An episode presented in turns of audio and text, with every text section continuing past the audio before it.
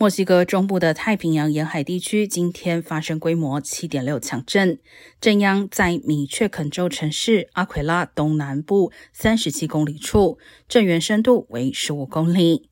首都墨西哥城距离震中约600公里。地震后，大批民众从大楼内撤离。墨西哥总统奥夫拉多尔表示，地震已造成港口城市科利马一人死亡。美国地质调查所原先判定地震规模为七点五，后来微幅上修至七点六。